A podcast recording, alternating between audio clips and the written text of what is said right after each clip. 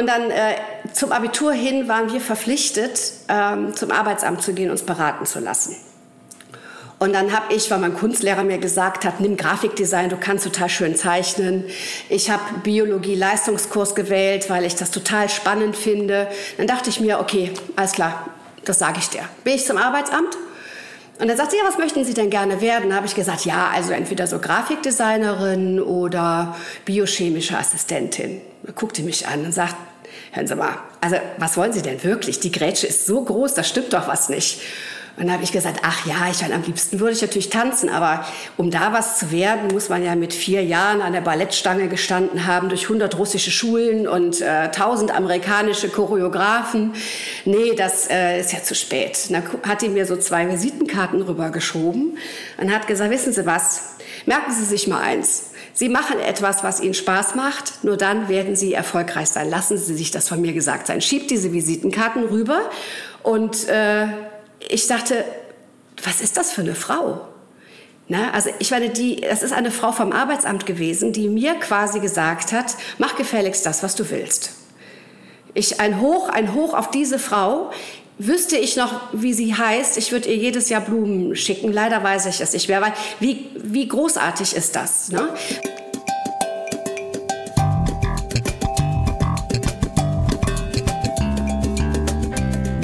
Schön, dass ihr heute da seid. Hier ist Rüdiger Strattner in seiner Position als der Erntehelfer.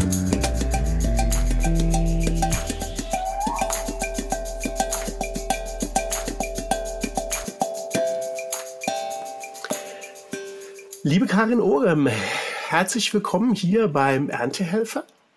Ich möchte sehr gerne damit anfangen, dir einfach erstmal Raum zu geben, dich vorzustellen und auch deine Agentur, die Einfall GmbH. Was macht ihr denn da so? Also, wir sind ein kleines kreatives Büro. Wenn man das jetzt mal so kurz fassen will, ist es Showkreation und auch die Produktion. Wir arbeiten zusammen mit Eventagenturen, quasi ein bisschen in der Funktion des kreativen Direktors.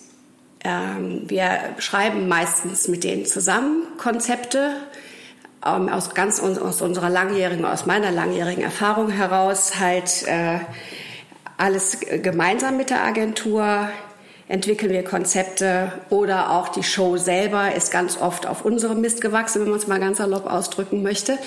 Ähm, und entwickeln das, stellen das vor und äh, produzieren das dann auch zusammen mit und für die Agentur.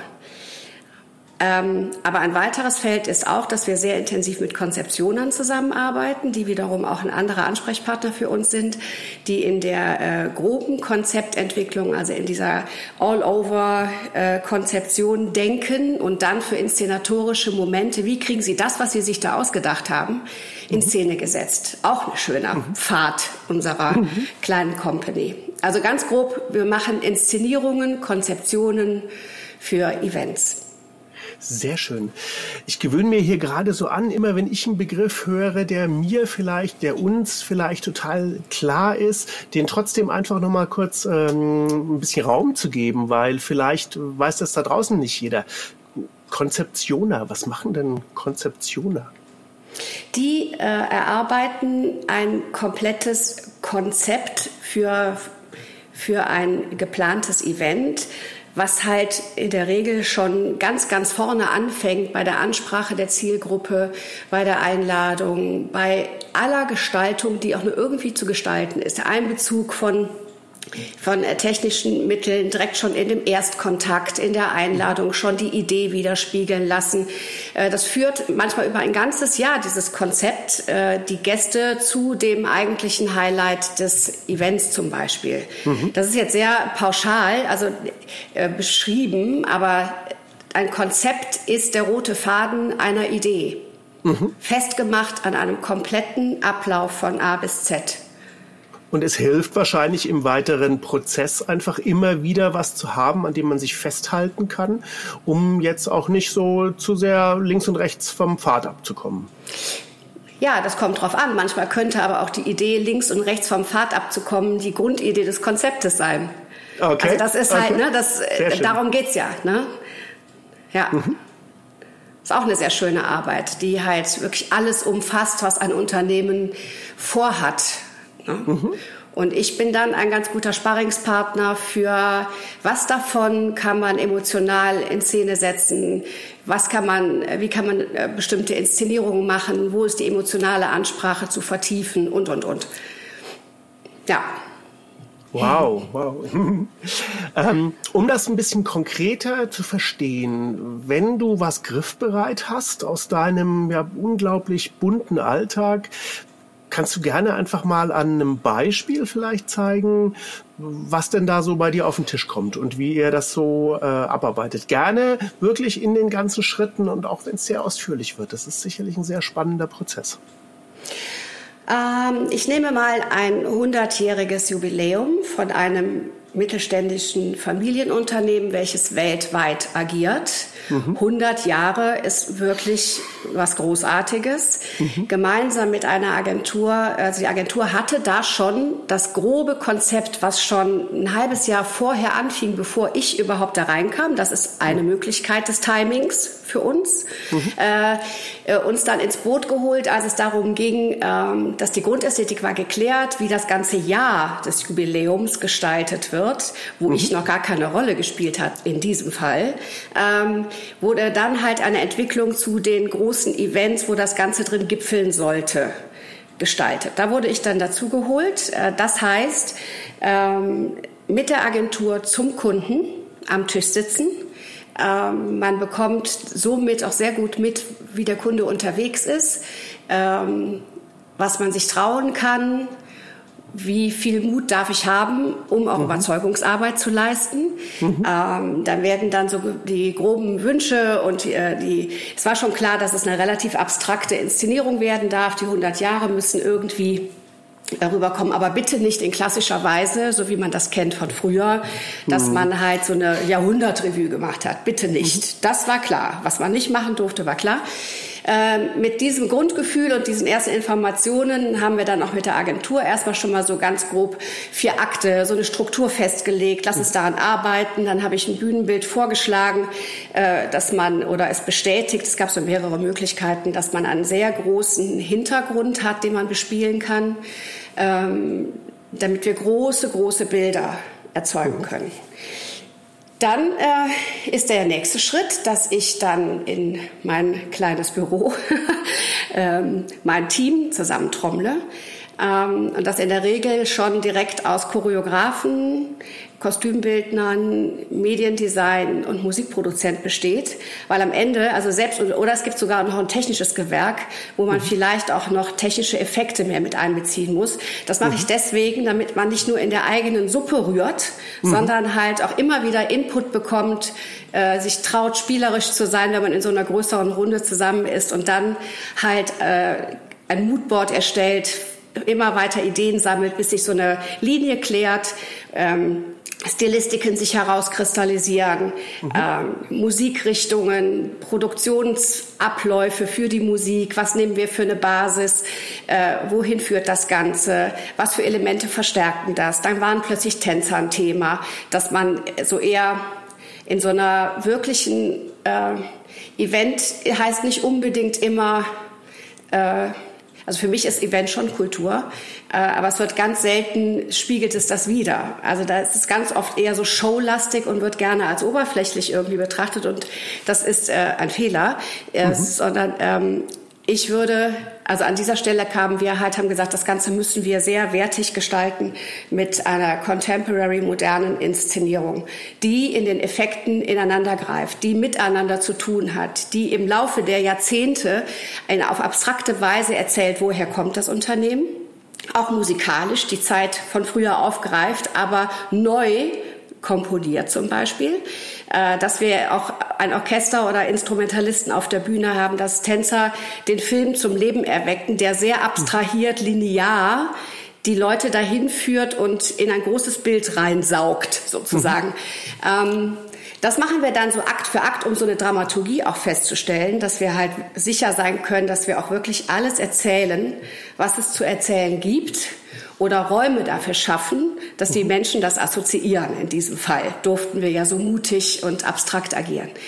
Ähm, Dann diese ersten Ideen werden in einer Präsentation dem Kunden gezeigt. Diese Präsentation ist für mich immer sehr wichtig. Viel Bilder, wenig Wort, äh, Bewegtbild, Musik, so viel Möglichkeiten schaffen, dass der Kunde sich vorstellen kann, was wir meinen. So dass ich gar nicht so viel erzählen muss, sondern er die Welt versteht. Mhm. Wenn wir das dann präsentiert haben, die Grundästhetik, und der Kunde sagt, finde ich super, genau das hätte ich gerne, was in diesem Fall so war, mhm, äh, fahren, wir fröhlich, fahren wir fröhlich nach Hause zurück und setzen uns dann an den Tisch und dann geht's ins Detail. Dann wird halt überlegt, erster Akt, zweiter Akt, dritter Akt, vierter Akt, was tun wir jetzt wirklich ganz genau? Wie besetzen wir das? Was für Farben haben da und in diesem nächsten Akt? Wie bauen wir das auf? Eine Dramaturgie, eine, eine Methodik, die dahin führt, dass das Unternehmen sich darin auch wiederfindet. Mhm. Und dass es auch überrascht. Da, also, also Überraschung heißt für mich, dass man auch den Raum mal aufbricht, dass man nicht immer nur den, den Tunnelblick in Richtung Bühne hat, dass die Menschen plötzlich selber ein Teil der Bühne zu sein scheinen und dadurch äh, ganz andere Wahrnehmung von dem haben, was wir da inszenieren. Sprich, Künstler sind plötzlich zwischen ihnen, Lichtinszenierungen, die Gäste sind ein Teil dieser immer größer werdenden Bühne. Das heißt, in dieser Inszenierung sind wir immer mehr gewachsen und sind immer mehr mit dem Zeitgeist der jeweiligen Epoche gegangen. Mhm. Äh, also ich hoffe, ich habe das, jetzt, weil das natürlich jetzt sehr abstrakt ist, äh, schon mal so ganz gut beschrieben. Weil jetzt geht es halt, dass ich im Prinzip dieses große Storyboard, was heißt, wenn die Musik das macht, was ich mit dem Musik Musikproduzenten überlegt habe, dann macht der Choreograf in dieser Richtung arbeitet der, dann ist der auch beschäftigt. Mhm. Dann, wenn die, der Choreograf und die Musik so agieren, die Mediengestaltung hat dann halt, kriegt von mir auch ein wirklich richtig gemaltes Moodboard, mhm. damit die, und auch ein Timing, damit die genau wissen, was sie wie entstehen lassen im Hintergrund, so dass es auch in einigen Teilen zum Beispiel den Eindruck hat, dass das gemeinsam ist, dass, der, dass die Tanzbewegung wirklich das Gleiche ist wie im Film. Ähm, genau, und wenn ich die alle, die alle das Storyboard geschrieben können, alle arbeiten und dann bin ich im Prinzip so ein bisschen die Zentrale, die immer wieder zum Abgleich da ist, dass wir immer wieder was verändern, kleine Nuancen und so weiter, Details verschieben, auch vielleicht mal was verwerfen. Mhm. Und dann doch nochmal anders machen. Und dann, mhm. wenn ein Akt zum Beispiel fertig ist, gehe ich hin und fahre am liebsten auch zum Kunden selber mit der Agentur, um es wirklich zu präsentieren, mhm. die Abnahme, mhm. damit ich Sie nochmal erinnere daran. Übrigens, Sie wissen, ich hole Sie nochmal ab. Das hatten wir mal gesponnen. Mhm. Davon waren Sie begeistert und das ist jetzt unser erstes Ergebnis. Mhm. Dann können die Kunden sehen, Medien, ab, äh, schon mal den ersten Entwurf, die Musik, aber haben natürlich noch keine Tänzer und die Bühne nicht. Das macht dann ich leise, während das alles läuft und beschreibe das mhm. möglichst emotional und da ich es auch wirklich im Kopf habe, kann ich das auch wirklich richtig richtig beschreiben, mhm. so dass es in diesem Fall zum Beispiel wirklich so war, dass dieses, äh, dass die äh, die die Kunden wirklich da saßen und haben gesagt, okay, jetzt können wir uns vorstellen. Machen wir so. Da war der wow. erste Akt fertig. Und so machen wir das dann von Akt zu Akt, lernen natürlich auch immer wieder von jedem Prozess wieder ein bisschen mehr dazu. Mhm. Und am Ende äh, wenn alles fertig ist, alles abgenommen ist, wird das geprobt in Proberäumen äh, bei uns in der Stadt. Und ähm, dann fahren wir vor Ort und dann wird das vor Ort eingestellt. Dann wird der Kunde noch mit eingewoben, der mhm. natürlich ein Teil davon sein sollte, ähm, auf unterschiedliche Art und Weise eingewoben. Ähm, und dann findet das Event statt. Ja, das war auch ein äh, es hatte eine wunderbare Resonanz. Man muss auch noch bedenken, dass da wirklich weltweit unterschiedlichste Kulturen äh, zusahen, mhm. die äh, wo man quasi äh, eine assoziative Sprache der Bilder spricht, da mit unserer Inszenierung. Und das war wirklich, ähm, war schön, war sehr, war sehr, sehr schön. Es hat auf jeden Fall seinen Zweck erfüllt und die Leute alle mitgerissen und begeistert. Fast schon schade, dass so Unternehmen sowas dann nur zu so großen Jubiläen machen. Man könnte sowas auch regelmäßiger machen. ja, wem sagst du das? Ja. Ja, ich meine, sowas gibt es natürlich auch in kleiner. Man kann auch, das klingt jetzt immer alles so groß, wenn man alle Mittel hat, von großen LED-Hintergründen und so weiter. Natürlich gibt es auch kleinere Inszenierungsmöglichkeiten, die man hat, also die jetzt nicht unbedingt 100 Jahre Jubiläum sind. Das kann dann auch eine, eine Fashion-Show sein, die sehr faszinierend ist mhm. und viel größer wirkt obwohl man mit viel weniger Mitteln arbeitet. Man arbeitet mit den Modellen, die der Designer sowieso hätte. Mhm. Man hat einen Raum, den der Designer sowieso hätte. Man mhm. hat Licht, was man sowieso hat und kann aber dann auch mit ganz minimalistischen theatralischen Mitteln eine Faszination in so eine Modenschau kriegen, mhm. die jetzt nicht der mega Aufwand ist, sondern halt von kleinen, feinen und da haben wir es wieder überraschenden Details lebt. Mhm. Mhm ohne dass das jetzt getanzt wird, sondern es machen ganz normale Models zum Beispiel. Das kann auch eine sehr faszinierende Aufgabe sein. Kann es sein, dass dann ein großer Bereich dessen, was die Herausforderung für dich und dein Team ist, generell auch Sinnlichkeit in sowas reinzubringen? Die Sinne anzusprechen? Ja, absolut, absolut, was ja nicht ganz so einfach ist. Ne? Mhm. Also bei Leuten oder bei Gästen, die zu einer Gala kommen, würde ich jetzt mal unterstellen, ist es etwas einfacher, weil die stellen sich darauf ein. Mhm. Also jetzt mal so ganz einfach gesagt, die bereiten sich darauf ja auch selber vor. Die machen sich schick, die wissen, es ist eine Gala, besonderer Anlass, da bist du schon offen dafür. Viel, viel schwieriger ist das natürlich bei Pressekonferenzen, mhm. bei einem Publikum. Jetzt kommt die Showeinlage. Ah, ja, ja und was auch schon richtig, genau Genau, die haben natürlich einen ganz anderen Durst nach Informationen und vielleicht gar nicht so sehr nach äh, Inszenierung. Ähm, da ist das schon schwerer oder auch bei so einem extremen, ja soll ich sagen, es gibt so, nehmen wir mal Messen, große Messen, mhm. wo sowas wie, wie Siemens, Bosch und so weiter ihre großen, sich groß darstellen und äh, ihre Kunden weltweit auch einladen, dann ähm, sind die kommen, werden auch zusammengeführt bei so großen Abenden anlässlich der Messe und sollen auf der einen Seite was präsentiert kriegen, damit sie das Gefühl haben, wow, auch der Wertschätzung, das mhm. war besonders nur für uns. Mhm. Und gleichzeitig soll man ihm aber bitte so viel Möglichkeit wie möglich zum Netzwerken geben. Mhm. Auch eine tolle, auch eine sehr schöne Aufgabe, die ja. man da hat.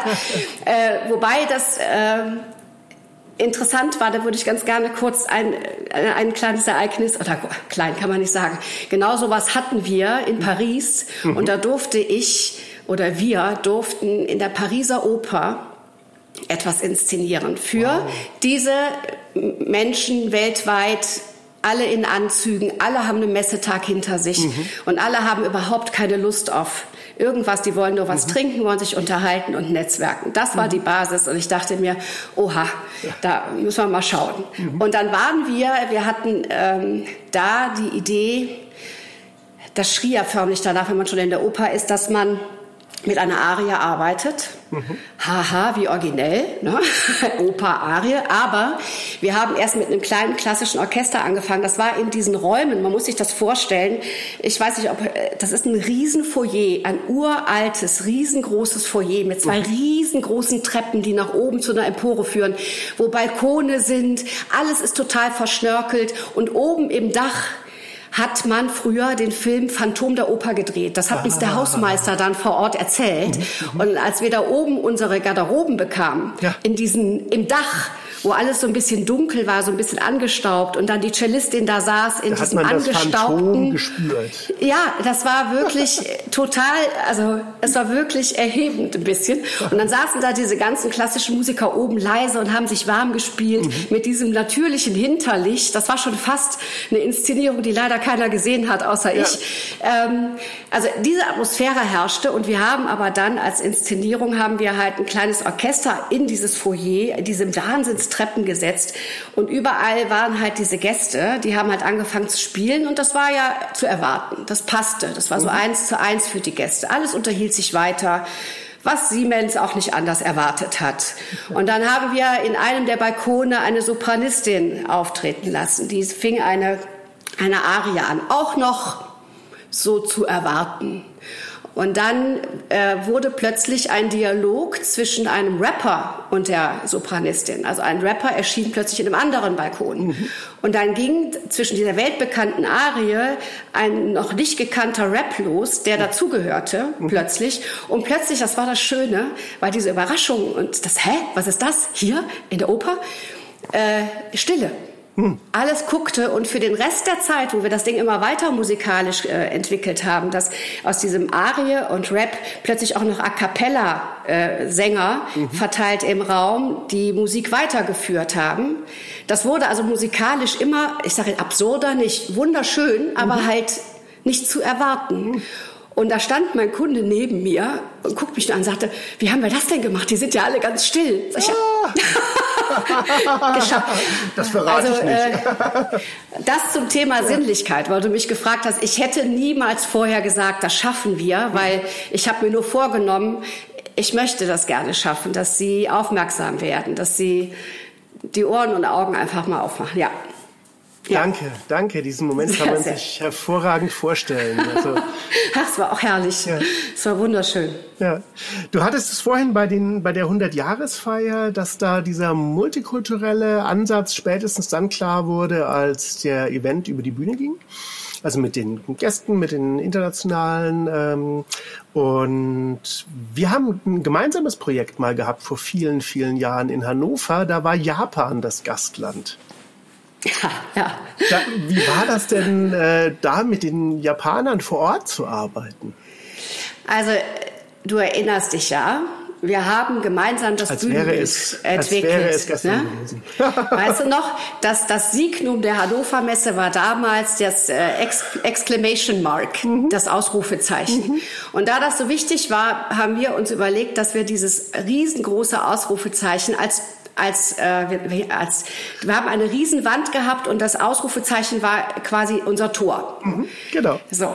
Und dieses Ausrufezeichen, was man vorher nicht sehen konnte, also diese Riesenwand, konnte man aufmachen, mhm. sodass dieses Ausrufezeichen quasi geöffnet wurde, um nachher Menschen reinzulassen, zum also Beispiel. Mit dem Aufmachen muss man aber dazu sagen, da stand in meiner Truppe irgendwie ein halbes Dutzend Bühnentechniker, die wirklich äh, schwitzend äh, händisch das Teil hinter ja. den Kulissen bewegt haben.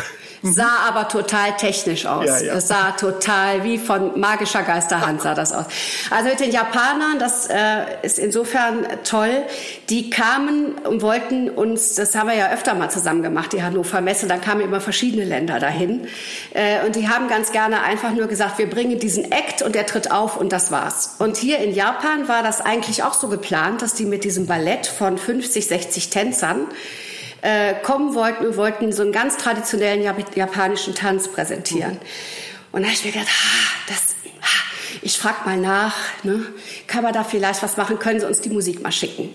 Dann schickten die uns die Musik und dann haben wir uns überlegt, okay, wie können wir das so machen, dass unsere Kultur damit auch was zu tun hat, dass wir es irgendwie zusammenfügen, weil das ist ja ein bisschen der Sinn gewesen. Gastland, ja. Hannover Messe, Hand in Hand und so die Welten zu vereinen, mal so ausgedrückt. Und dann haben wir diese Musik so gelassen, damit die weiterhin ihre Orientierungspunkte hatten äh, für ihren Tanz, haben sie aber quasi mit unserer Musik crossovert. Wir haben dem eine andere Basis gegeben, eine andere äh, Instrumentalisierung und habe ihnen das wirklich das Herz bis hier oben hingeschlagen, weil ich dachte, hoffentlich sagen die jetzt nicht nein, hoffentlich sagen die jetzt nicht nein. Wir haben denen das geschickt. Ich habe denen auch, wie das meine Art ist, sehr viel beschrieben, was ich mir da so vorstelle. Und dann kam Gott sei Dank zurück, ja, das können wir auch gerne so machen. Das war auch mega toll, weil am Ende des Tages haben 60 japanische Tänzer einen wunderschönen traditionellen Tanz getanzt und nachher wurden sie quasi ergänzt von unseren A cappella-Sängern, die musikalische Parts ihres Tanzes übernommen haben. Und da war es. Mhm. Das Bild, mhm. wir zusammen, mhm. weil die A cappella-Sänger hatten vorher schon andere Aufgaben, waren quasi erkannt mhm. als Team und waren plötzlich aber Team von diesen 60 Tänzern. Also Bild gelungen. Und du hattest, ich, ich fand halt, die Art, mit denen zu arbeiten war, und was ich auch so nicht kannte, ist dieses sehr, klar, es muss alles immer schnell gehen. Und wenn ich vorne an der Bühne stehe, muss dann, wenn ich nur 30 Minuten Zeit habe, 60 Leute einzustellen, dann ist es natürlich zack, zack und so. Die Kunst ist dabei freundlich und sehr menschlich äh, zu bleiben, was ich glaube ich ganz gut kann. Aber die haben so unfassbar äh, respektvoll reagiert, schon fast so ein bisschen zu viel. Mhm. Also so diese Art devot, das sehen wir jetzt so, na, dass es was Devotes hat. In deren Kultur ist das ganz anders gemeint. Die sind halt mhm. sehr diszipliniert. Mhm. Ganz merkwürdige Erfahrung, aber äh, ja. schön. Ja. Also sehr, sehr spannend. Ja. Wow.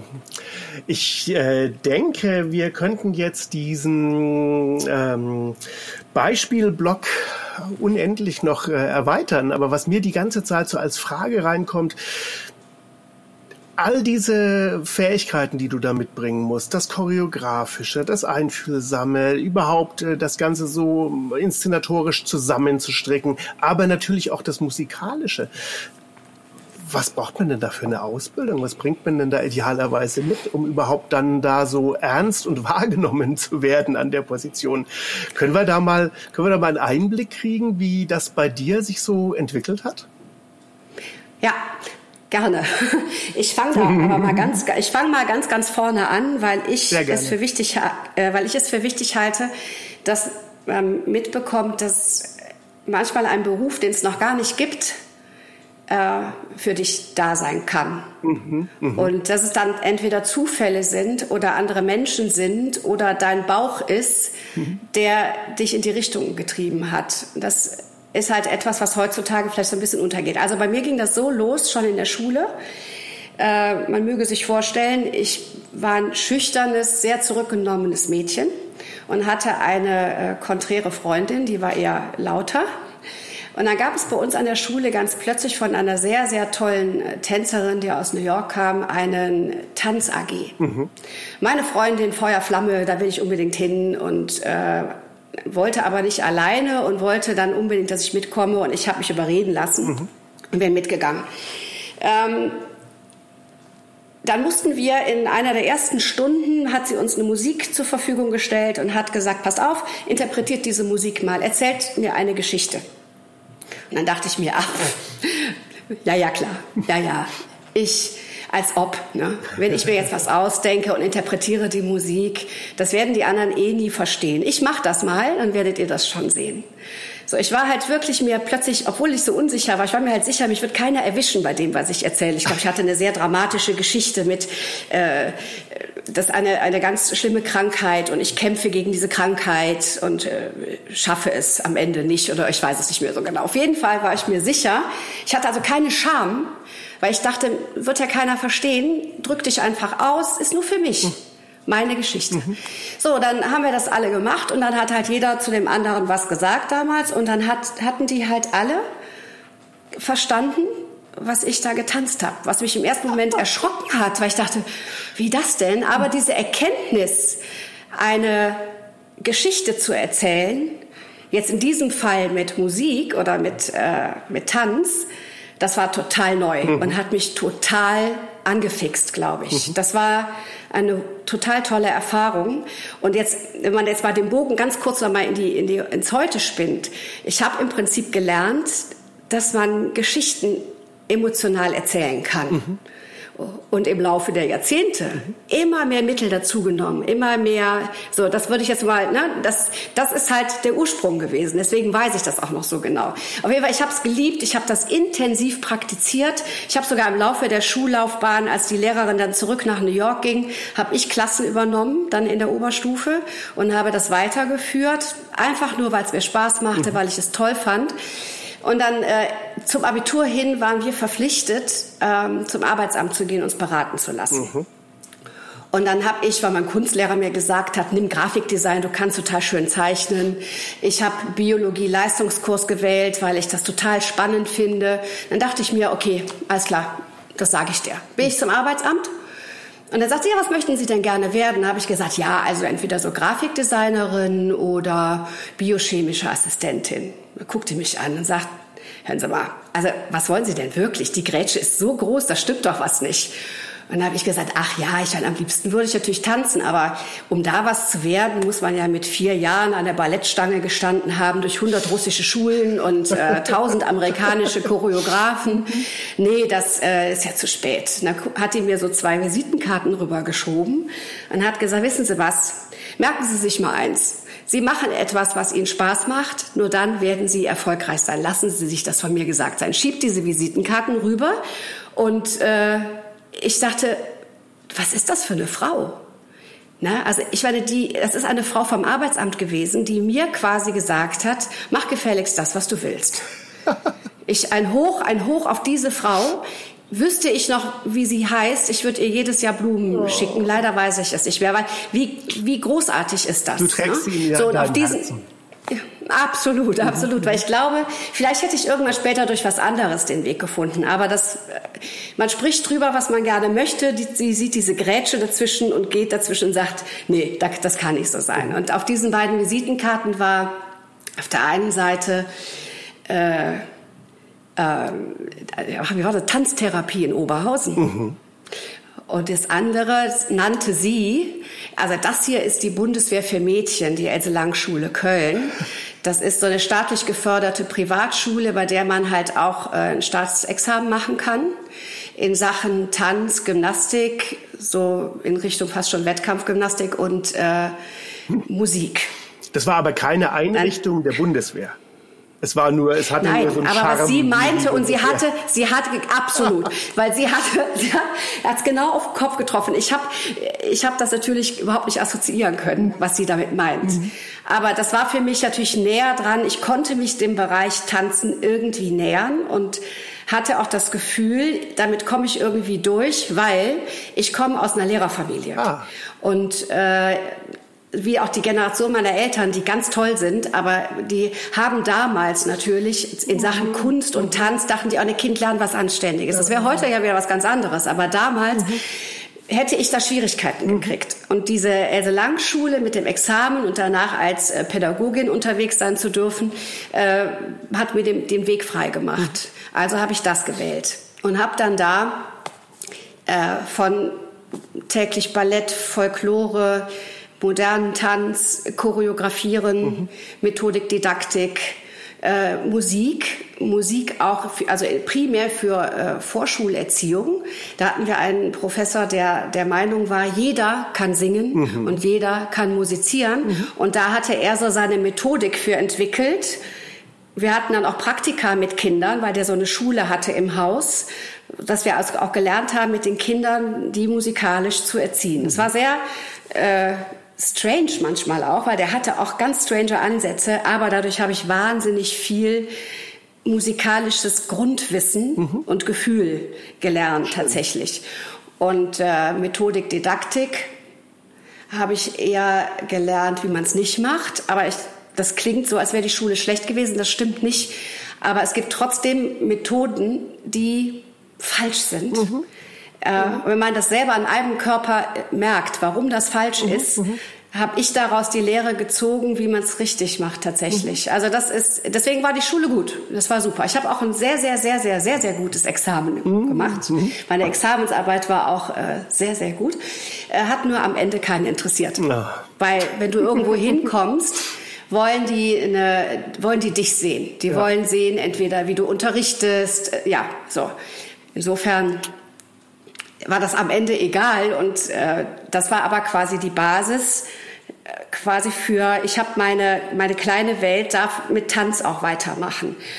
Und ich habe dann Unterricht gegeben in verschiedenen äh, Schulen im Kölner Raum, also das Ballettschulen waren oder so, habe dann auch meine eigene Tanzgruppe, weil ich wollte natürlich weiter choreografieren.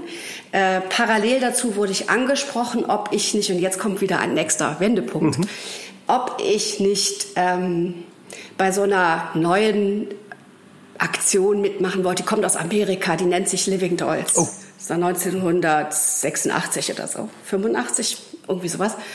Äh, da musst du nur lernen, dich zu bewegen wie eine Schaufensterpuppe, nämlich also somit gar nicht. Und, äh, oder, äh, oder halt diese Robottechnik und so weiter. Und dann sag ich, ja gut, wenn man damit Geld verdienen kann, bitteschön. War ja auch faszinierend, hat ja auch was mit Körper zu tun und mit äh, Ausdruck auf eine andere Art und Weise. dann habe ich da mitgemacht äh, und habe da ein paar Shows als Akteur quasi mitgemacht. Dann kam irgendwann das Bedürfnis auf, weil Kunden kamen, die wollten dann nicht nur Living Dolls, sondern plötzlich auch Shows. Oh. Und dann war aber keiner da, mhm. ne? weil damals muss man sich ja vorstellen, das ist jetzt ganz wichtig, wir sind jetzt in den Kinderschuhen des Events. Aha. Damals gab es äh, noch nicht viele Eventagenturen und wenn es die gab, hießen die vielleicht noch gar nicht so. Ähm, da wurden Shows angefragt, um ein neues Bier zu präsentieren oder um äh, Fashion zu präsentieren in einer anderen Form als herkömmlich. Und da plötzlich kam das Bedürfnis auf und es, dann sah man, dass ich aus dem Tanzen kam und hat gefragt, kannst du das nicht machen? Kannst du dir nicht was ausdenken? Und ich dachte, yes, ja, ja, ja, unbedingt, unbedingt. Und dann habe ich mir halt äh, dafür was ausgedacht. Das war dann, ach, so wie gesagt, ich muss wirklich, man muss immer im Hinterkopf haben. Das ist lange her. Ne? Und wir haben damals, wie gesagt, eines der, der ersten Shows, die man da irgendwie gemacht hat, das war dann ein, ich habe dann ein Flaschenballett entwickelt. Das heißt, wir haben lebensgroße Bitburger Flaschen bauen lassen, mhm. äh, aus denen im Prinzip Hände und Füße sichtbar waren und vielleicht auch das Gesicht Gesicht und man musste halt mit diesen wenigen Möglichkeiten des menschlichen Körpers aber ein faszinierendes, witziges und tolles Bild erzählen. Mhm. Super. Hat super geklappt. Ich bin gestorben vor Aufregung, weil es ist natürlich ein anderer Schnack, wenn das eine Auftragsarbeit mhm. ist, als wenn du in ne, andere Dinge choreografierst. Mhm. Und so kam eins zum anderen. Es, die Shows wurden natürlich auch mit durch mein Zutun, weil man dann überlegt hat, jetzt können wir aber auch noch so mal machen und wir können ja da mal anfangen und wir können das auch in drei Teile teilen. Also es wurde, es war eine Wahnsinnszeit. Mhm. Das war in diesem Haus auch, war dann Living, aus Living Dolls wurde Living Media. Mhm. Also die entwickelten sich aus dieser kleinen, ganz beeindruckende Entwicklung zunächst aus dieser Living Doll Geschichte halt auch zu einer Eventagentur. Mhm ähm, und hatten ein tolles Haus hier in der Rieler Straße Nummer 8, weiß ich noch. Da war auch alles in einem Haus. Unten war Kostüm und das Musikstudio. Und es war, ich war da quasi 20 Stunden am Tag. Ne? Weil das war ja alles, was ich brauchte. Es waren ja alle da. Man hat immer mit den Leuten zusammengesessen und gearbeitet. Und wenn dann wieder einer anrief und wollte was, war man halt da. Und dann hat man wieder rumgesponnen und das nächste entwickelt. Es war immer alles in Greifnähe. Das habe ich dann elf Jahre gemacht, wobei man sagen muss, dass sich das auch entwickelt hat vom, ich habe getanzt und dargestellt auf der Bühne, dann habe ich choreografiert dann musste ich mich von der Darstellung selber, vom, ich, ich musste mich von der Bühne verabschieden, war gar nicht so mhm, leicht, mhm. weil das einfach zu viel ist. Du kannst nicht vor der Bühne stehen und dich gleichzeitig noch auf der Bühne assoziieren. Ne? Also das äh, bringt auch die anderen durcheinander, mhm. bringt nichts. Also habe ich mich dann auf Choreografie und dann kam aber plötzlich schon Showkonzept mhm. dazu weil das war ja auch viel Potenzial. Und plötzlich hatte ich schon wieder zwei Dinge, nämlich Choreografie und Konzept schreiben wo es dann auch schon losging, dass man mit zu Kunden fuhr mhm. und so. Das bahnte sich schon so langsam der Prozess von heute an. Äh, davon habe ich mich nie ganz getrennt. Die Choreografie, ich habe natürlich jetzt Choreografen, mit denen ich arbeite, äh, weil die das auch alles viel, viel besser können am Ende des Tages. Aber die Bilder zu setzen, dass die Bilder, wie ich sie mir vorstelle, mit denen zusammen zu erarbeiten, das werde ich nie sein lassen mhm. können. Nie. Mhm weil das war einfach der Anfang. Ne? Und darin liegt, glaube ich, auch einfach meine Leidenschaft. Das ist das Ding. Bilder, Geschichten erzählen auf, mit allen Mitteln, die es heutzutage gibt. Und die sind natürlich gewachsen. Ne? Also es gibt heute ja alles Mögliche, was man dazu ähm, sich noch äh, dazu holen kann. Und wenn man neugierig ist, was ich bin und wo ich auch meine Leute zu auffordere, wobei ich muss die gar nicht auffordern, weil die sind das. Ich habe so tolle Leute um mich rum, die alle, wenn sie was Neues sehen, direkt daran denken, wie man das einsetzen könnte und miteinander verbinden könnte, auf allen Ebenen. Ob das jetzt das Kostüm ist äh, oder die Musik oder auch die Medien. Also das ist halt toll. Ein super Netzwerk. Mhm. Mhm. Habe ich jetzt, bin ich jetzt bei meinem Werdegang. Du bist eigentlich äh, noch bei Living Media. Du hast jetzt diese, ah, ja, stimmt, diese elf genau. Jahre, das schon mal den Rahmen gesteckt letzten Endes. Aber es wäre ja langweilig, wenn du da geblieben wärst, sondern es hat sich dann ja auch noch viel entwickelt. Also wie man vielleicht mir anmerkt, ich, äh, ich habe das da sehr geliebt und es hat nichts äh, also wenn man mich gefragt hätte, willst du da weggehen? Nein, warum? Ist alles. Mhm. Ich habe ja, das war ein super tolles Team, eine super schöne Arbeit. Ähm, vor allen Dingen, weil man immer mehr reingewachsen ist. Ich habe da auch äh, immer mehr Akteure, die natürlich gesucht wurden, zum Beispiel auch für die Bühne, äh, da auch zu Workshops eingeladen. Dann haben wir als Choreografenteam die auch ausgebildet. Mhm. Da ist ja viel mehr noch in-house auch passiert. Wir haben auch mit Schauspielern gearbeitet, äh, die uns Workshops gegeben haben. Das war auch, ein, auch eine Art super toller Lehrbetrieb. Oder einen Clown, der damals beim Cirque du Soleil war, hat bei uns einen Workshop gegeben für, unser, für uns als Choreografen Fotografen und wir haben lernen mhm. dürfen. Also es war ein mega, mega Pool und ich konnte wahnsinnig viel lernen. Und wir mussten natürlich auch lernen, in diesem Geschäft äh, schnell zu sein, äh, weil selten hat man die Möglichkeit, ein Jahr ein Projekt mhm. vorzubereiten. Gibt es auch, aber es ist halt sehr selten. Und dann gab es irgendwie, ich hatte dann eine, eine Kollegin, die mit mir da immer sehr eng zusammengearbeitet hat in diesem Showproduktionszweig bei Living Media. Und dann bekamen wir abends, als wir zusammensaßen bei einem Glas Wein, bekamen wir einen Anruf äh, von einem Kunden von der Agentur. Der wollte innerhalb von fünf Tagen brauchte der ganz dringend eine Show. Ist dann halt mal den Leuten eingefallen, also zwei große IT-Unternehmen fusionieren. Ich, ich, wiederhole mal ganz kurz. Fünf Tage. Ja. ja. Fünf. Fünf, fünf Tage. Ich zeige auch gerade dem Rüdiger in die Kamera fünf Tage. ähm, ja, die brauchten halt dann doch eine Inszenierung, weil einfach nur die Fusion bekannt zu geben auf dieser Messe wäre jetzt irgendwie auch zu blöd. Das wollten sie nicht. Ob uns denn was einfallen würde. Und dann haben wir natürlich Ja gesagt, äh, aufgelegt, uns angeguckt, auf die Uhr geguckt. Es war 22 Uhr noch was. Fünf Tage.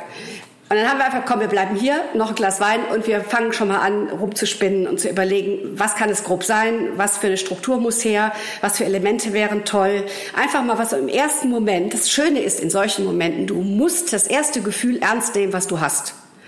Du hast keine Zeit, das 30 Mal auf links zu drehen. Du musst das erste Gefühl in dieser Situation nehmen.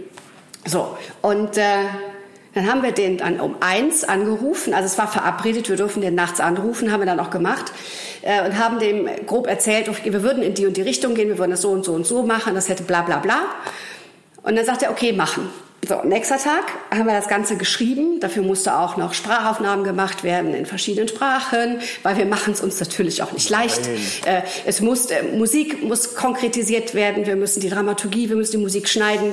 Wir müssen 38 Leute casten weil die zu irgendwas stehen. Das waren Schauspieler und Tänzer, die aber alle choreografisches Grundvermögen haben mussten, also auch die Schauspieler. Ähm, aber die haben wir ja damals mit trainiert. Insofern wussten wir ja, ne, wen wir da alles haben. So, dann äh, haben wir das alles erarbeitet und äh, versucht, dem Kunden so schnell wie möglich äh, das alles äh, zu vermitteln und äh, auf einfachem Wege, möglichst unaufwendig, weil die Zeit, die wir hatten, mussten wir ja für die Produktion mhm. nutzen. Und dann kam es, also dann war die fertig, aber wir mussten natürlich mit den Leuten noch proben. Und dann mussten wir ja nach Leipzig. Das dauert ja auch seine Zeit. Das heißt, mit 38 Mann und mit Kostümbild und den Kostümen und dem Musikproduzenten und Andrea und ich, meine damalige Geschäftspartnerin und ich, also beziehungsweise die wurde ja dann erst eine, also meine Kollegin. So, sind wir dann, ich habe die Leute abteilsweise gesetzt äh, und bin dann mit ihr und dem Blaster und sie hatte immer den Bühnenplan in der Hand, einen überdimensionierten und ich den Blaster mit der Musik und bin dann von Abteil zu Abteil mit ihr gegangen und wir haben den Leuten quasi über die Musik, sie hat den Plan hochgehalten und hat wie beim Erdkundeunterricht früher mit so einem Zeigestock immer gesagt, wo da gerade was ab, sich abspielt. Ich habe die Musik abgespielt und habe immer rhythmisch und musikalisch gesagt, das seid jetzt ihr, sieben, acht und eins, zwei, drei, vier, nach vorne und so weiter.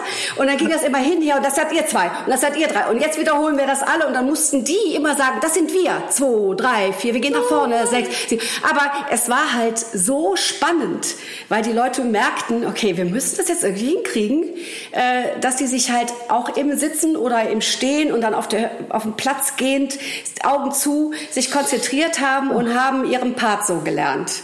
So, gab, es Leute, die, gab es Leute, die sonst im Abteil saßen, die gerne mitmachen wollten und dann äh, sich beworben haben? Nee, das haben wir ja auch geschafft, im Vorfeld Abteile äh, komplett für uns zu buchen, ah, zu reservieren. Das haben wir ah, schon gemacht. Gut.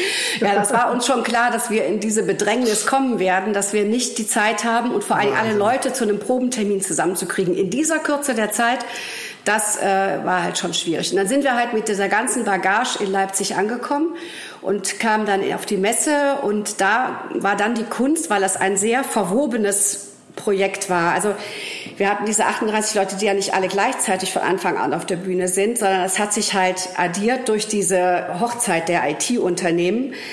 Und durch Moderatoren und durch Kunden wurden die halt auch noch eingeflochten. Das heißt, unsere fast gesamte Probenzeit ging darauf, dazu flöten, dass wir das mhm. alles zusammenbringen mussten. Mhm. Aber Adrenalin ist einfach eine tolle Droge, weil es hat wirklich es war eine Hochkonzentration.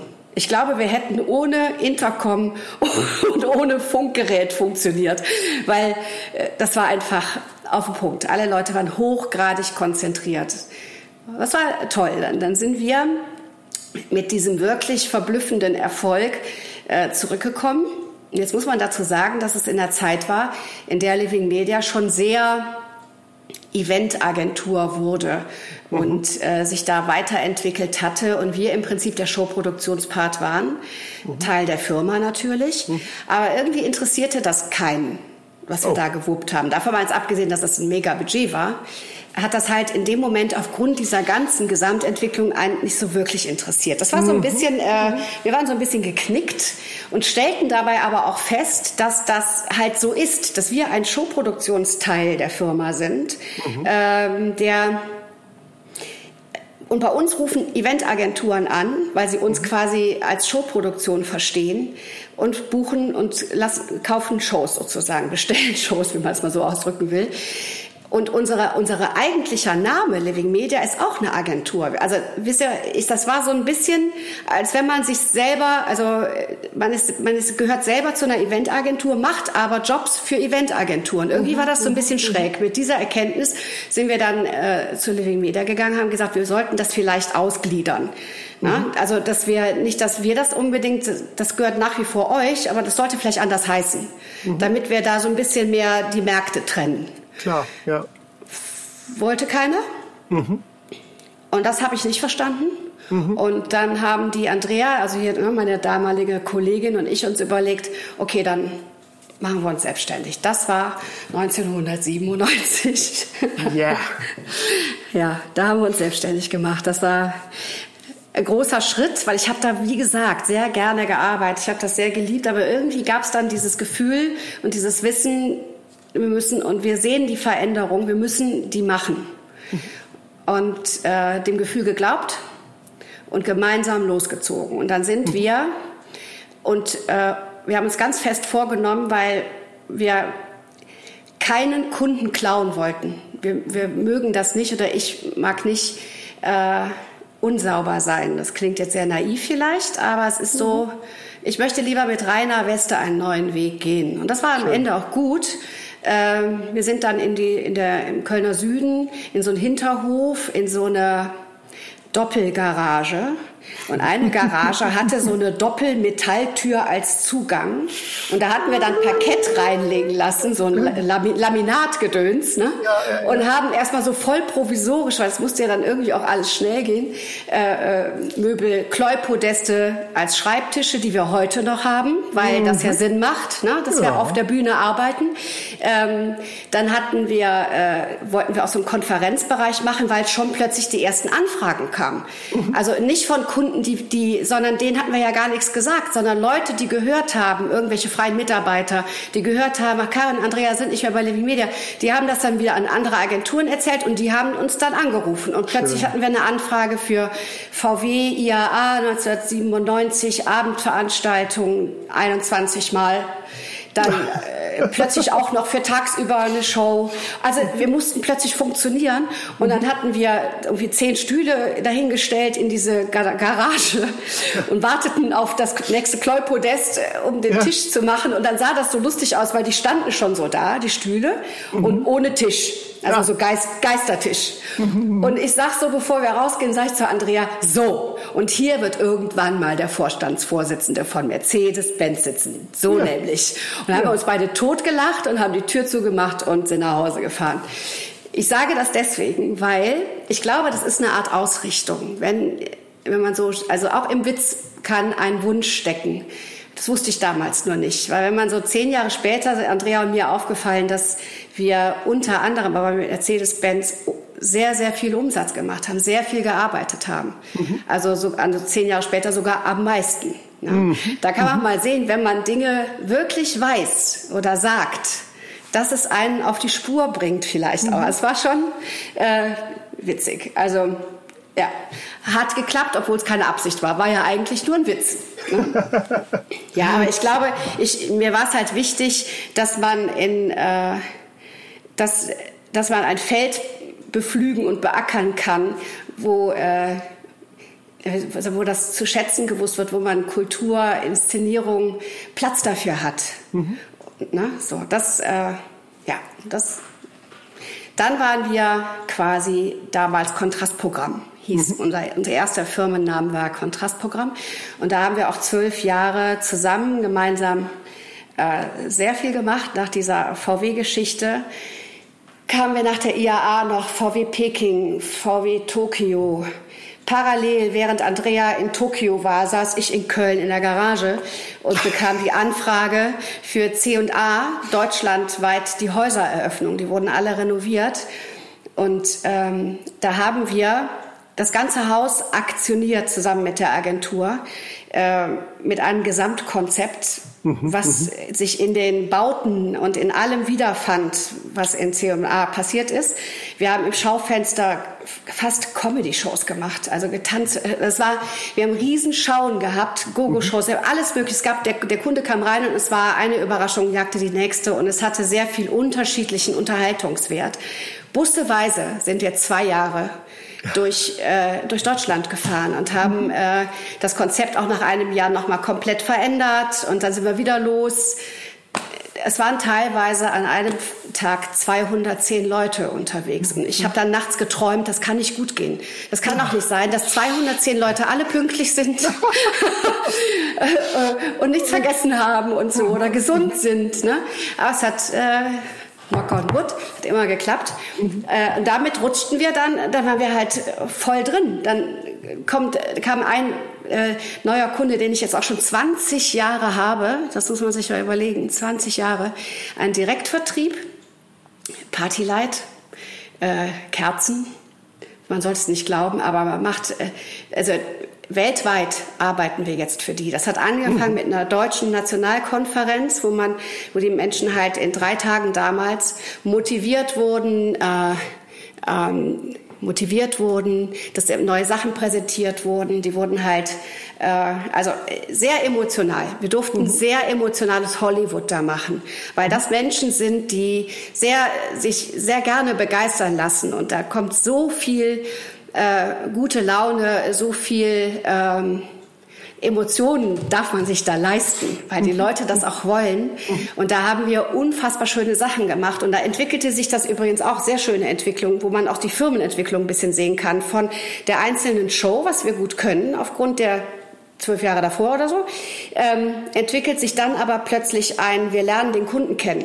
Mhm. Wir verstehen die Art des Vertriebs. Wir verstehen, wie die Menschen funktionieren, wie die Zielgruppe funktioniert. Plötzlich ist man da richtig drin und versteht ganz anders und kann vom Gesamtkonzept nicht mehr nur Shows denken, sondern auch deren Auftritt, deren. Reden, die Dramaturgie für, für den Kunden an sich, weil man die Möglichkeit hat, richtig mit am Tisch zu sitzen und das alles zu lernen und zu verstehen, und dadurch, glaube ich, hat sich das auch so entwickelt, dass wir erst für Deutschland äh, geschrieben haben, dann für Deutschland, Österreich, Schweiz, dann kam Frankreich dazu, dann kam England, Finnland, Schweden, Global, mhm. Australien. Irgendwann war ich in Dallas mit diesen Kunden und war, äh, ich war voll geflasht, dass und die Amerikaner haben, ich meine, das, das sind ja unterschiedliche Kulturen. Gut, die Amerikaner sind ja auch äh, sehr inszenierungswillig und äh, fröhlich, sage ich jetzt mal. Äh, die haben das natürlich auch dankbar angenommen. Aber dass das dann funktioniert in allen Ländern mit einer, einem Showkonzept, wo alle Filme und alle Kostüme und alles, was wir auf der Bühne machen, wird dann teilweise auch für die Choreografen aus Finnland von mir geschrieben. Ich habe dann mit denen Sitzungen, wo ich denen erkläre, wie das und so weiter. Wahnsinn. Und es äh, funktioniert so. Genau. Wo war ich jetzt stehen geblieben? Also ich habe über die letzten Jahre immer wieder Social Media Postings dazu gesehen. Ich habe mit Kollegen gesprochen, die du da in dem Team hast äh, bei Candlelight und äh, das ist wirklich unglaublich, was ihr da losfeuern könnt, dürft und Dürft, sollt. Dürfen, ja. Das ist äh, wunderbar. So ein Umfeld wünscht man sich. Ja, also das ist halt, äh, ich arbeite nicht für die, das, sondern wir arbeiten echt zusammen. Mhm. Aber das ist auch so äh, das Gefühl, wenn ich mit den Agenturen arbeite. Es ist, äh, und auch einige Agenturen viele Jahre, was ja auch eine schöne Qualität ist. Äh, es ist immer ein, ein Teamgefühl. Also mhm. auch wenn wir ein kleiner Laden sind, fühle ich mich nie klein. Also klein sowieso nicht, aber klein ja. im Sinne von Umfang, Mensch, Anzahl Menschen, weil ich habe ja immer ein Team und ich habe dazu auch noch die Agentur mit dem Team. Mhm. Ja, das ist schon äh, eine schöne, schöne Entwicklung bis dato. Ich habe das Gefühl, ich habe irgendwas vergessen. Nee, ich glaube überhaupt nicht. Ich glaube überhaupt nicht. Also äh, ich wollte auf ein gemeinsames Projekt tatsächlich noch zurück, weil ich finde es einfach unglaublich, da die, die Start-Herausforderung mal ganz kurz zu beschreiben und dann zu sagen, was daraus wurde. Das war eine Roadshow, wo es tatsächlich um Toilettenbecken ging. Und an dem Moment, äh, also ich habe mich da um die technische Umsetzung, die bauliche Umsetzung gekümmert, äh, aber ich musste mir zum Glück nicht überlegen, äh, wie man da eine Show drumrum macht. Aber zum Glück gab es dich da ja mit dabei äh, und da hast das ja. fantastisch gelöst. Ja, es war, äh, das Produkt hatte natürlich auch eine Besonderheit. Es war ja jetzt Gott sei Dank nicht einfach nur eine Toilette, sondern diese Toilette hatte diese Aqua-Funktion, sprich, äh, die konnte man insofern programmieren, jetzt speziell für die Show, dass man diese Aqua-Funktion natürlich viel mehr übertreibt, als man das in ihrem natürlichen Einsatz täte, sodass, wenn du mehrere Toiletten nebeneinander stellst und diese Wasserstrahle, Strähle, Du ja. weißt schon, was ich meine. Die Mehrzahl von Wasserstrahl her, hervor, äh, her, äh, hervor äh, was hochspritzen im Prinzip, so wie eine Art Wasserspiel. Versailles so, war im Endeffekt. Absolut. Also wir haben daraus ein Wasserspiel gemacht, aber das Ding ist, der lustigste Moment für alle, inklusive Kunde, war, äh, dass wir bei den Proben waren, die Toilette waren auf so einer rollbaren Bühnenpodest, waren noch Backstage und dann hieß es, und ich merkte das erst, während ich das aussprach, dass ich das halt noch nie in meinem Leben gesagt habe. Achtung für die Toiletten und fünf, sechs, sieben, acht und go! Und alles brach vor Lachen zusammen. Demzufolge kam natürlich auch gar keine Toilette auf die Bühne, sondern alle haben Tränen gelacht, weil das klang einfach ne, man ist so in seinem Arbeitstunnel, dass man gar nicht merkt, was man da sagt. Und dann hört man sich selber reden und plötzlich hat man Toiletten eingezählt. Ne? Ja. Aber am Ende, nur um das Bild jetzt mal wieder in die Ästhetik zurückzuholen, am Ende war es wirklich ein schönes Wasserspiel, was äh, diese Aquafunktion von diesen neuen Toiletten halt irgendwie nach vorne gebracht hat. Also es ist schon, äh, das war Wahnsinn sehr, sehr, sehr toller Kunde, wirklich, wirklich ein toller Kunde. Also wir machen schon sehr verrückte Sachen. Da fällt mir, darf ich noch eine Sache sagen? Mir fällt noch eine Sache ein, die, äh, die in Berlin stattgefunden hat. Da mussten wir auch wieder relativ schnell funktionieren äh, für SAP im Ritz-Carlton und im Marriott. Die sind ja direkt nebeneinander in Berlin, die Hotels. Und die, beide Hotels wurden bespielt, äh, unterschiedlich. Mit der Anspruch war, dass wirklich Welten geschaffen werden. Mhm. Und die, diese im Marriott die Welt war eher futuristisch. Ich mache das jetzt mal nur kurz. Ich will jetzt nicht zu sehr ins Detail gehen, aber es gab halt auch da Wahnsinnsmomente. Futuristisch sollte es sein und natürlich, weil wir schon öfter für diesen Kunden gearbeitet haben, muss man natürlich auch gucken, der hat da eine Erwartungshaltung mhm. und die muss man ja mindestens erfüllen, am liebsten toppen. Und äh, das ist natürlich immer das, was mich auch so antreibt, dass man es äh, nochmal verfeinert und nochmal verfeinert. So, und dann gab es für diese futuristische Welt, ähm, hatte ich mir überlegt, dass wir war dieses Marriott hat 36 oder 30 Stockwerke. Das ist dieser Turm, dieses Turmfoyer. Und äh, jedes Stockwerk hat, da kannst du drum rumgehen. Ne? So, da könntest du jetzt überall Menschen hinstellen. Das war das Bild für mich. Dann habe ich meine Musikproduzenten gesagt, sag ich, hör mal, Martin, wir brauchen einen Chor aus Berlin, der möglichst viele Sänger hat und die bereit sind, in relativ kurzer Zeit einen futuristischen Gesang, den du noch schnell produzierst, bitte zu einzustudieren und zu üben. Mhm. Und dann hat er gesagt, okay, und hat dann gesagt, ich versuche mein Bestes. Und dann haben wir halt gemeinsam diese Chöre gesucht, mhm. äh, was natürlich nicht so einfach ist. Wir hatten auch dafür, glaube ich, nur vier Wochen Zeit, was eigentlich für ein Arrangement erstmal zu machen, für so einen mehrstimmigen Chor und äh, 70 Sänger oder was wir da hatten. Am Ende muss ich zugeben, man muss ja auch Kompromisse machen. Wir hatten dann den Chor, der kann und der bereit war. Aber wir hätten es nicht mehr geschafft, noch ein futuristisches, neues, produ zu produzierendes, so ein, so ein, so ein schwebenden Gesang, Mehrgesang, mhm. weißt du, mhm. auch zu entwickeln. Und dann äh, arbeiteten die gerade an einem Konzert von einem englischen Klassiker 1800 irgendwas. Mhm. Und dann sind wir nach Berlin geflogen und haben mit dem Chorleiter überlegt, können wir das nicht futurisierend singen? Da guckt er mich an und sagt, ja, das mhm. können wir versuchen. Und dann äh, haben wir gemeinsam, und das, es gibt Gott sei Dank nur Videoaufnahmen davon, gemeinsam mit dem Chor, mit diesen vielen Menschen ausprobiert, wie man eigentlich ein Original anders singt mit Pausen und plötzlich, also dann fingen die an zu spielen und dann haben diese Chormitglieder, die eine, die von 30 bis 70 Jahre alt waren, so einen Spaß daran gehabt, mhm. daran mitzuarbeiten, dass das am Ende nachher mega futuristisch klang oh. und schräg und, äh, und dann auch diese Probe in diesen hohen Räumen und die Menschen mussten ja dann alle es sind ja dann auch Laien, das sind jetzt keine Chöre, die es gewohnt sind, andauernd inszeniert zu werden wie in der Oper. Und dann äh, die in verschiedenen Etagen mit in ihr mussten die arbeiten, sonst geht's ja nicht. Das war für die alles völlig ungewohnt. Und dieser erste Moment, wo wir das dann in diesem Raum gerade das erste Mal ausprobiert haben, da hatte ich noch gehofft, hoffentlich ist jetzt kein Kunde hier, ich will erst mal gucken, ne, damit man selber noch so ein bisschen justieren kann. Fingen die halt an und alles war so jungfräulich neu. Alle, die Technik, Licht und alle wussten jetzt auch nicht genau, klappt das jetzt so. Und dann in dem Moment, wo wir anfingen, kam der Kunde rein äh, und, und ich dachte, okay, Augen zu und durch. Und dann klang das so unfassbar, weil das erste Mal kannst du nie wiederholen. Ja. Und das erste Mal hatte diese Adrenalinnummer auch noch drin. Und das heißt, es war ganz genau auf dem Punkt. Und du, ich sah nur aus dem Augenwinkel, wie der Kunde direkt sein Handy und seine Begleitung auch direkt ja. die Handys und alle haben direkt irgendwie gefilmt. Dachte, okay, alles klar, es läuft, ja. läuft.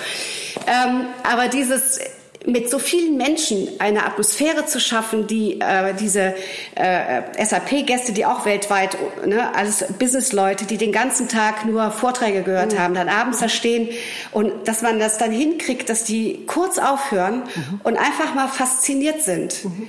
Und wir es geschafft haben, da wirklich eine touristische, unter anderem, das weiß ich das Einzige, aber das war eins der Elemente, was äh, sehr äh, umspannend war, so sehr umarmend, weil es denn im ganzen Raum war. Es war sehr schön. Ja. Das war mir noch wichtig. Oh, Mensch, Karin. ja. Wir nähern uns leider so etwa dem Volumen, was ich so einer Folge geben will. Und mir fällt mhm. natürlich jetzt gerade auf, dass das viel zu wenig ist äh, für all das, was du hier noch äh, aus dem Ärmel zaubern könntest. Aber wir sollten uns trotzdem einfach einem Finale ähm, nähern. Und ich würde das Finale gerne anmoderieren, nochmal in Richtung, schaffst du es, so ein Wrap-up zu machen im Sinne von, was würdest du denn jemanden äh, empfehlen? Was würdest du denn jemanden als Grundvoraussetzung mit auf den Weg geben, wenn er sich überlegt, in den Bereich zu gehen und in dem Bereich tätig zu werden? Den du also, so mit äh, Herz und Seele ja seit vielen mh. Jahren ausfüllst. Also ich habe da ja, wie meine Tochter mir auch öfter zu sagen pflegte, sehr viel Glück gehabt.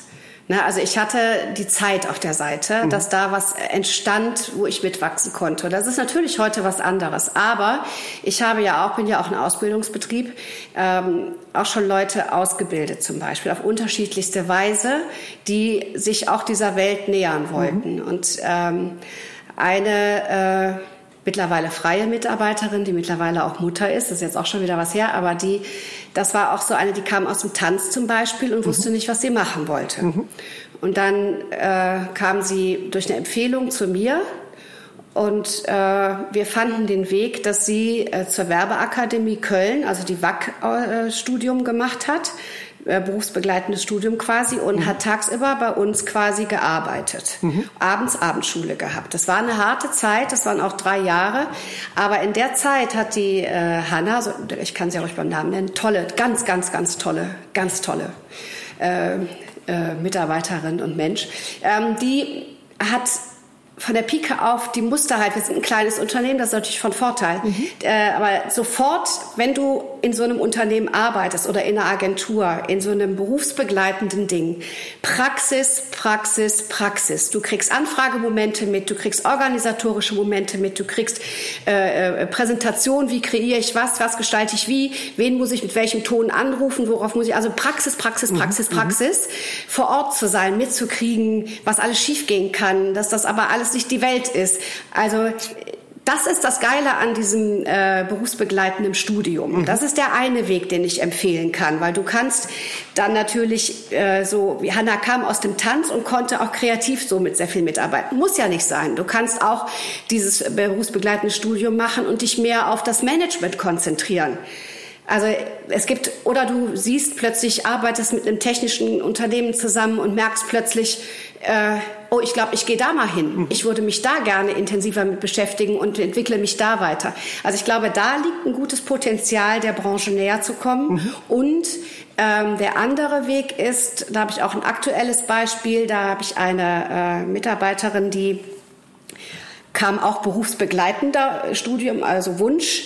Die hat äh, ähm, Event, Hotel und Reisemanagement studieren, studiert mhm. und brauchte dazu auch einen Praktikumsplatz.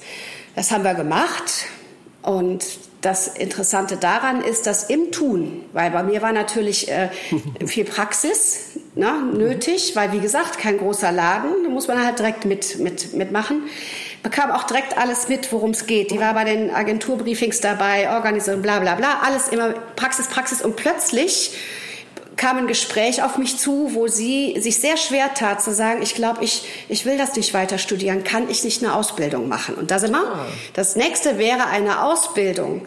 Wenn man nicht weiß, ob man sich da sicher ist, mit dieser Ausbildung macht man keinen Fehler, also Veranstaltungskauffrau, Kaufmann, mhm. dann bist du drin im Geschäft, lernst verschiedene Dinge und kannst schon mal spüren, wo, wo, dein, wo dein Hang hingeht. Ob du eher Organisation, ob du eher kreativ, ob du, vielleicht merkst du auch, ich will überhaupt nichts mit diesem Eventgedöns zu tun haben, sondern ich gehe in die Kunst, was auch immer. Also jetzt macht sie die Ausbildung und sie ist unfassbar jung, was ich ihr auch gesagt habe. Es ist ihr, wie gesagt, sehr schwer gefallen, mhm. weil es ist natürlich so eine grundsätzliche Entscheidung. Aber sie macht jetzt eine dreijährige Ausbildung äh, arbeitet äh, bei mir in sehr, sehr viel Praxis, hat sehr viel Freude und mal sehen, was daraus wird, wie ihr Weg weitergeht. Aber äh, das sind die beiden Wege, wie man für sich herausfinden kann, ob man bei dieser, in dieser Eventwelt einen Fuß findet oder was für eine Tür sich sonst noch öffnen könnte. Das hast du fantastisch zusammengefasst. Recht herzlichen Dank dafür. Das hatte den gleichen Drive wie äh, deine Beispiele von den Jobs und äh, ich bin äh, sehr dankbar und äh, freue mich, dass wir die Möglichkeit hatten, so viele äh, Highlights hier äh, von dir zu hören und präsentiert zu bekommen. Ja, aber ich hoffe, ich habe die, diese Welt ein bisschen dargestellt. Es geht ja nicht nur um die Highlights, es geht darum, für mich ist es wichtig, dass äh, ähm, ich habe in der Replik, würde ich sagen, ohne die Entdeckung meiner Leidenschaft mhm. hätte ich das, wäre das alles nicht möglich. Mhm. Und ich glaube, das ist es, was die Leute oder die jungen Menschen wissen müssen. Findet eure Leidenschaft. Ich glaube, das haben die Vorgänger in dem Podcast auch gesagt. Und äh, ich kann das einfach nur unterstreichen. Also ich scheine nicht alleine mit dieser Erkenntnis zu sein, weil das ist es. Weil wenn man eine Leidenschaft hat und für was brennt, dann äh, hält einen noch nichts auf. Also ich bin auch ein Mensch mit großen Selbstzweifeln. Wenn ich aber für was brenne, sind die Zweifel im Hintergrund. Also, Einfach die beste Basis. Also ich kann das absolut unterstreichen und man braucht diese Leidenschaft ja auch. Es gibt äh, Bereiche, da kann man mit weniger Aufwand mehr Geld verdienen. Man ist am Wochenende zu Hause. Äh, vieles von dem, wo immer Leute sagen, oh Wahnsinn, du warst in Dallas, du warst in Tokio und was auch immer, klingt erstmal total fantastisch, aber oft sind ja auch die Rahmenbedingungen so, dass man aus dem Flugzeug in der Halle reinstolpert und äh, gar nicht so richtig weiß, wo man eigentlich ist. Und äh, wenn man die entsprechende Leidenschaft nicht mitbringt, kann das auch ganz schön ähm, nach hinten losgehen. Also absolut, ja, das ist ja. die beste Zusammenfassung. Da hat die Frau vom Arbeitsamt einfach recht gehabt. ja, ja. Toll. Herzlichen Dank. Sehr, sehr gerne. Hat sehr viel Spaß gemacht. Bis ganz bald. Tschüss. Bis Karl. bald, Rüdiger. Tschüss. Tschüss. Ciao.